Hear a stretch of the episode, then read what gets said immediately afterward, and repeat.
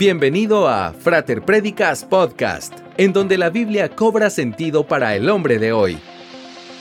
Una producción de la Frater, una iglesia cristiana para la familia. Sé parte de nuestra familia espiritual en frater.org y apoya nuestra misión en fraterdonaciones.org. Comenzamos. Estamos estrenando el año nuevo y en este primer fin de semana vamos a presentar un tema desafiante para todos nosotros. El 2021 se nos presenta con grandes retos, cambios y crisis sobre todo. Seguimos en la pandemia. La cosa se puso color de hormiga. Europa tuvo muchos países que confinarse de nuevo, cerrar todos los negocios no esenciales. Estamos empezando este año y con la ayuda del Señor podremos tener, como solemos decir, un próspero año nuevo. Pero decidimos tocar este tema de desafíos, porque estamos viviendo una crisis mundial que no habíamos vivido antes. Una crisis que puede causar destrucción a las naciones, a las familias, a las congregaciones inclusive. Y por eso es que tenemos nosotros que enfrentar este año crítico, porque el resultado de la crisis puede causar que nos enfriemos en nuestra relación con Dios, que nos enfriemos en nuestra fe, que abandonemos el camino que habíamos tomado en nuestro Señor Jesucristo. Y no solamente nosotros, nuestros hijos pueden también sufrir las consecuencias del enfriamiento y del abandono de nuestra fe. Pero nosotros con la ayuda de nuestro Señor saldremos victoriosos y saldremos adelante. Así que un desafío personal para cada uno en este año nuevo.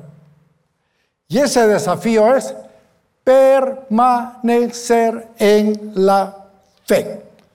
Todos vamos a enfrentar pruebas, pero la diferencia no es la prueba, sino la persona en medio de la prueba. Unos saldrán aprobados, otros perderán la batalla de la fe, pero todos somos llamados a permanecer. Jamás se rinda ante los problemas de esta tierra. Que los problemas o la persecución por causa de la palabra no lo alejen de su fe. Abra su Biblia en el Evangelio según Marcos capítulo 4 versículo 10.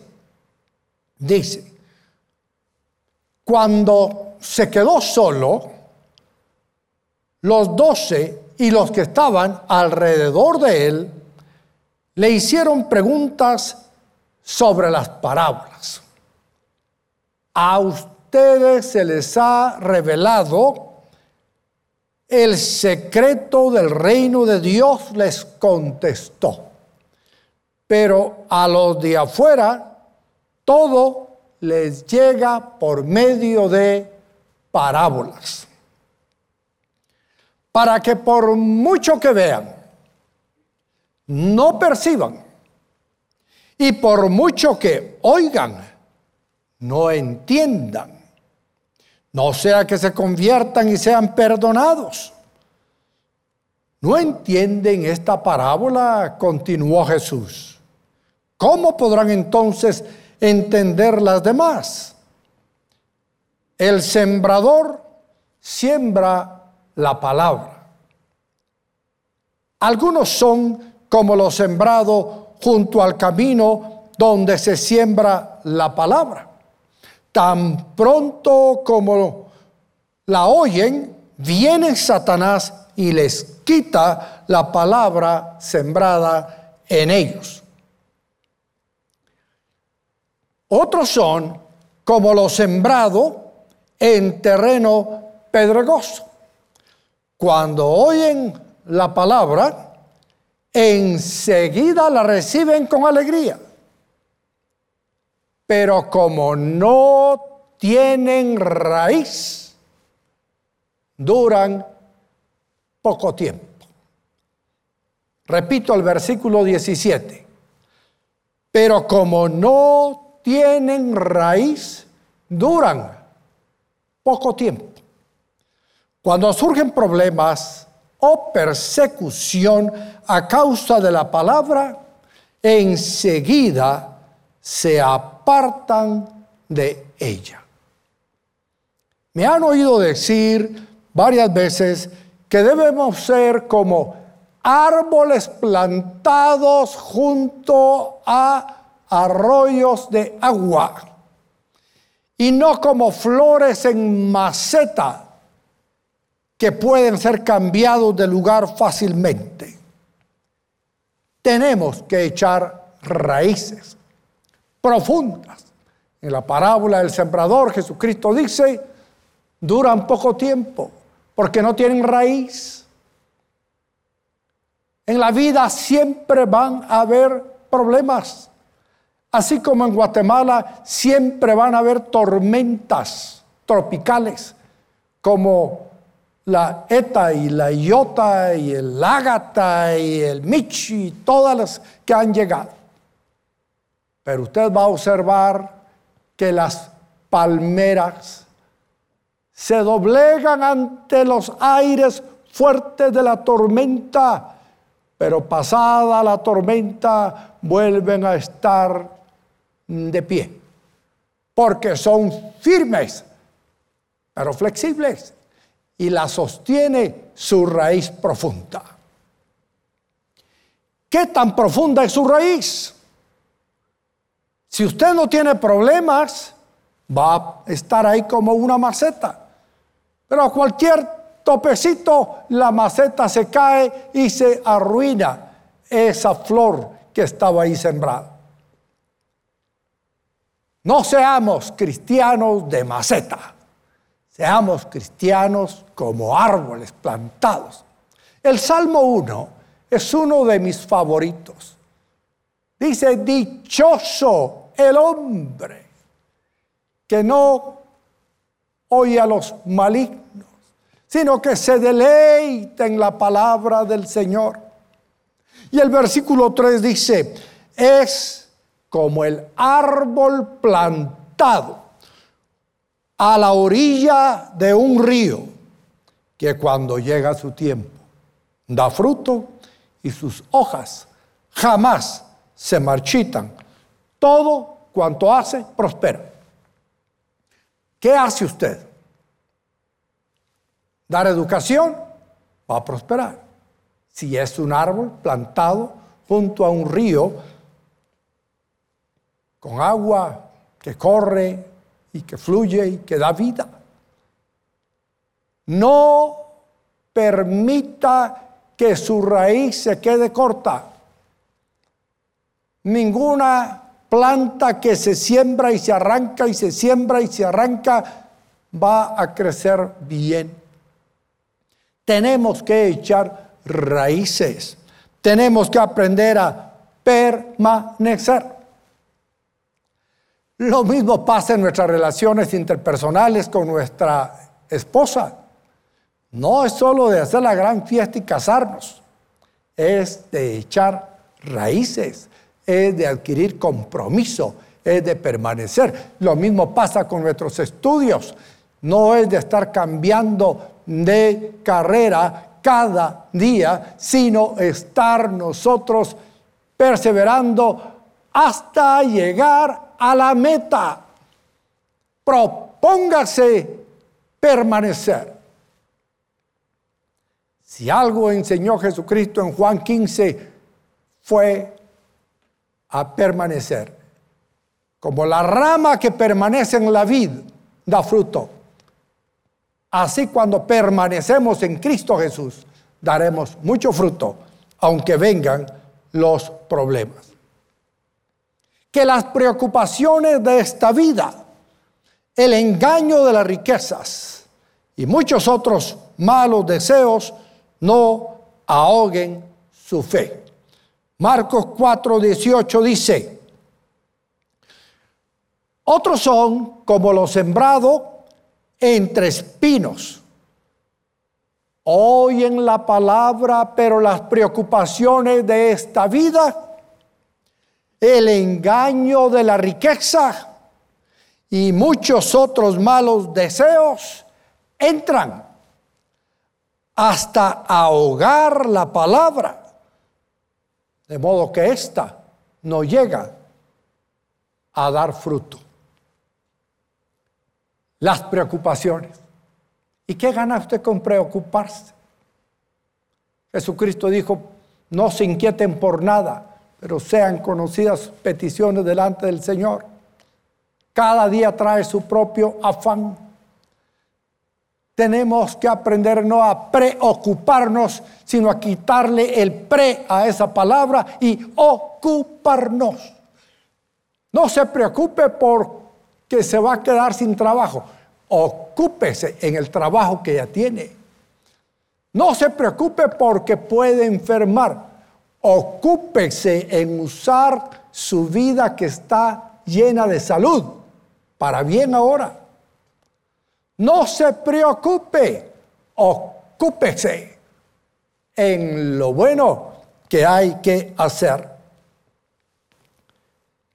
La mirada en Jesús siempre nos va a sostener. Recuerdo la historia de una niña que estudiaba violín y que le tocaba dar su primer concierto. El maestro le dijo, si cuando estés allí frente al público te desconciertas un poco, te asustas un poco, levanta la mirada, allá arriba en el palco, atrás, voy a estar yo de pie y te voy a guiar como lo hemos hecho siempre. Llegó el día del concierto, la niña salió y cuando vio a todo el mundo ahí en el escenario, los amigos estaban por un lado, los primos estaban por el otro lado y en el otro lado había mucha gente conocida, en fin. Estaba la niña poco asustada. Y en eso se acordó de lo que le había dicho su maestro, levantó la mirada y allá arriba en el palco estaba su maestro, quien con sus manos le inspiró seguridad, confianza, y empezó a ejecutar la pieza que había preparado y esta chica salió exitosamente. Pues usted y yo estamos a la vista de todo el mundo. Todo el mundo nos está observando. Algunos nos alaban, otros nos critican, algunos nos apoyan, otros nos quieren destruir, enemigos de todo tipo, distracciones de toda clase, pero para evitar la preocupación y la angustia que en este mundo nos produce a veces las riquezas, a veces la pobreza, a veces la pandemia, a veces la enfermedad, para que podamos lograr salir en medio de la adversidad y en medio de la prosperidad, tenemos que aprender a poner los ojos en Jesús, el autor y consumador de la fe. Olvídese de todos los que están acá viéndole actuar en esta tierra. Algunos que le aman y otros que no le aman. Pero si alguien no le fallará nunca, es nuestro Señor Jesucristo. Y eso es importante, Por eso es que es importante también aferrarse a la fe que profesa. Tenemos esperanza en Jesús. Aferrémonos a esa fe. Hebreos 4:13 dice, por lo tanto, ya que en Jesús, el Hijo de Dios, tenemos un gran sumo sacerdote que ha atravesado los cielos, aferrémonos a la fe que profesamos, porque no tenemos un sacerdote incapaz de compadecerse de nuestras debilidades, sino uno que ha sido tentado en todo de la misma manera que nosotros, aunque sin pecado. Así que acerquémonos confiadamente al trono de la gracia para recibir misericordia y hallar la gracia que nos ayude en el momento que más la necesitemos. Es importante esta parte del versículo 16. Así que acerquémonos confiadamente al trono de la gracia para recibir misericordia y hallar la gracia que nos ayude en el momento que más la necesitemos. ¿Y cuándo es que más la necesitamos? Cuando hemos pecado. Cuando hemos pecado es cuando con más confianza debemos acercarnos al trono de la gracia para recibir la misericordia y hallar la gracia que nos ayude. Aunque usted haya pecado, tiene en Jesús la persona que hizo el sacrificio en la cruz del Calvario que le su perdón y su restauración. Jesús entiende y se compadece de sus debilidades, porque Él se hizo hombre y habitó entre los hombres y sintió todo lo que los humanos sentimos.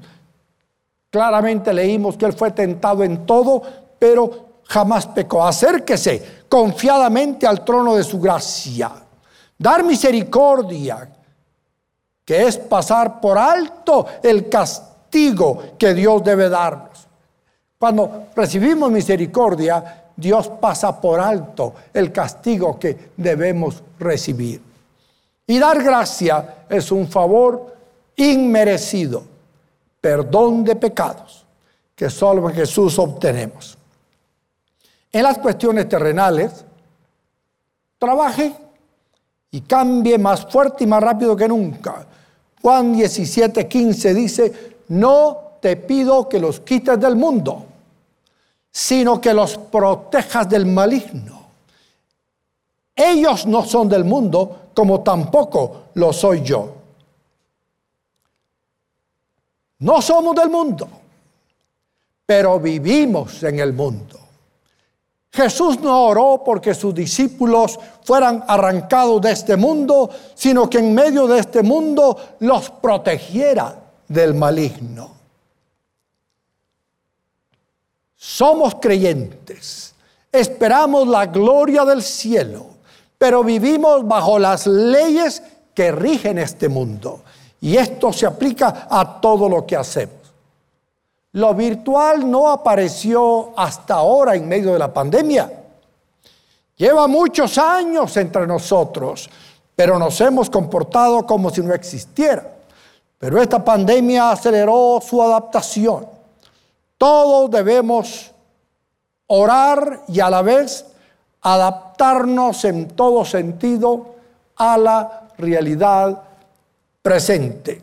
Estamos en el mundo, dice el pasaje, pero no somos del mundo.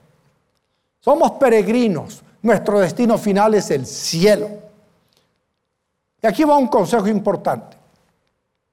Trabaje más fuerte que nunca. Y recuerde esta frase. Todo éxito en esta tierra demanda gran esfuerzo. 90% de transpiración, 10% de inspiración.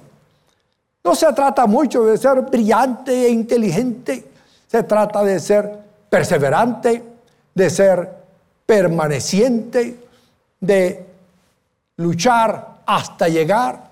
Por eso el desafío que le hacemos es a permanecer en Cristo, en la fe, arraigado en sus promesas, echando raíces profundas, perseverando en lo que está haciendo. Usted va a lograr el éxito, pero persevere. Cambie más rápido que nunca. Aunque la tendencia humana es a la resistencia al cambio, estemos dispuestos a cambiar. En sus estudios y trabajo, adáptese y cambie o fracasará. Conéctese a una célula virtual en www.buscocélula.org. Buscocélula.org. No somos del mundo. La familia espiritual a la que será asignado le ayudará a vivir su fe cristiana y a permanecer en ella. Si emocionalmente no aguanta más, corra a la roca Dios escucha. En Génesis 21, 14 dice, al día siguiente, Abraham se levantó de madrugada, tomó un pan y un odre de agua y se los dio a Agar, poniéndoseles sobre el hombro. Luego le entregó a su hijo y la despidió. Agar partió y anduvo errante en el desierto de Berseba. Cuando se acabó el agua del odre, puso al niño debajo de un arbusto y fue a sentarse sola a cierta distancia. Pues pensaba, no quiero ver morir al niño. ¿Qué cuadro más dramático y triste semejante al de millones de mujeres en este mundo que se encuentran desamparadas, madres solteras, abandonadas, y que dejan al niño morir debajo de un arbusto. Es triste ver en las noticias cómo una madre llega y tira en un río a un hijo, o lo tira entre la basura, porque en algunos casos no tienen cómo darle de comer, de beber, y porque están deprimidas, tristes y abandonadas. Pero Dios cuida de las madres y de los niños. Y por eso dice allí que puso al niño debajo de un arbusto y en el versículo 16, y fue a sentarse sola a cierta distancia, pues pensaba, no quiero ver morir al niño. En cuanto ella se sentó, comenzó a llorar desconsoladamente. Cuando Dios oyó al niño sollozar, el ángel de Dios llamó a Agar desde el cielo y le dijo, ¿qué te pasa, Agar? No temas pues Dios ha escuchado los sollozos del niño. Levántate y tómalo de la mano, que yo haré de él una gran nación. En ese momento Dios le abrió a Agar los ojos y ella vio un pozo de agua.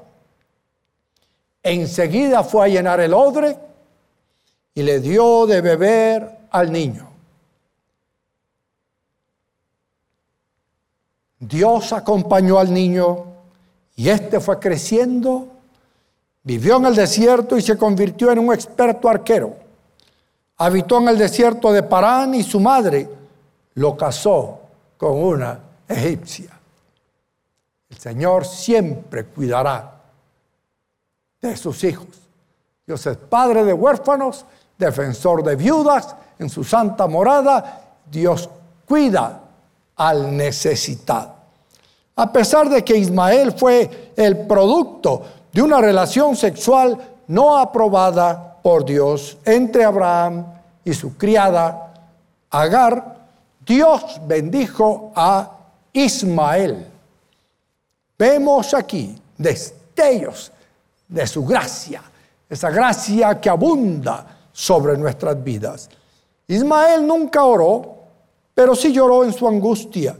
Dios le dijo a Agar, no temas, pues Dios ha escuchado los sollozos del niño. Dios escucha nuestros sollozos. Incluso antes de abrir nuestra boca, conoce nuestra necesidad. Yo no sé cuál sea la suya, pero sí le puedo asegurar que Dios está atento a sus lamentos, a sus sollozos, a su tristeza, a su necesidad. Ya no aguanta más, derrame su corazón y llore delante de Dios. El Salmo 28, 6 dice, bendito sea el Señor, que ha oído mi voz suplicante. El Señor es mi fuerza y mi escudo, mi corazón, en Él confía. De Él recibo ayuda. Mi corazón salta de alegría. Y con cánticos le daré gracias. El Señor es la fortaleza de su pueblo y un baluarte de salvación para su ungido. Salva a tu pueblo, bendice a tu heredad y cual pastor guíalos por siempre. Esto es lo que el Señor hará con usted en este año nuevo y lo hará con la frater en este año nuevo y lo hará con nuestras familias y con nuestros negocios y empresas y Él nos guiará con su presencia en medio de cualquier circunstancia difícil que se presente. Pero aférrese a la fe que profesa y reciba la misericordia y gracia de Jesús nuestro sumo sacerdote cuando peque. Si comete algún pecado, no se abandone, busque al Señor, porque la misericordia y la gracia le espera. Y usted, amigo, quiere también de esa misericordia y esa gracia y recibir perdón de Dios. Ore conmigo esta oración y entregue su vida a Cristo. Padre nuestro que estás en el cielo reconozco que soy un pecador, me arrepiento de todos mis pecados y creo que Jesús es el Hijo de Dios que pagó el precio de mi salvación en la cruz del Calvario. Fue sepultado, resucitado y está sentado a la diestra de Dios Padre. Entra en mi vida y sé tú mi Señor, mi Rey, mi Salvador. En el nombre de Jesús te lo pido. Amigo, si tomó esta decisión, entre a nuestra página soynuevo.org. Dele clic al link que está allí y le atenderán nuestros voluntarios en una sala virtual. Si lo ve en diferido, llene la forma que allí tenemos y le ayudaremos con mucho gusto.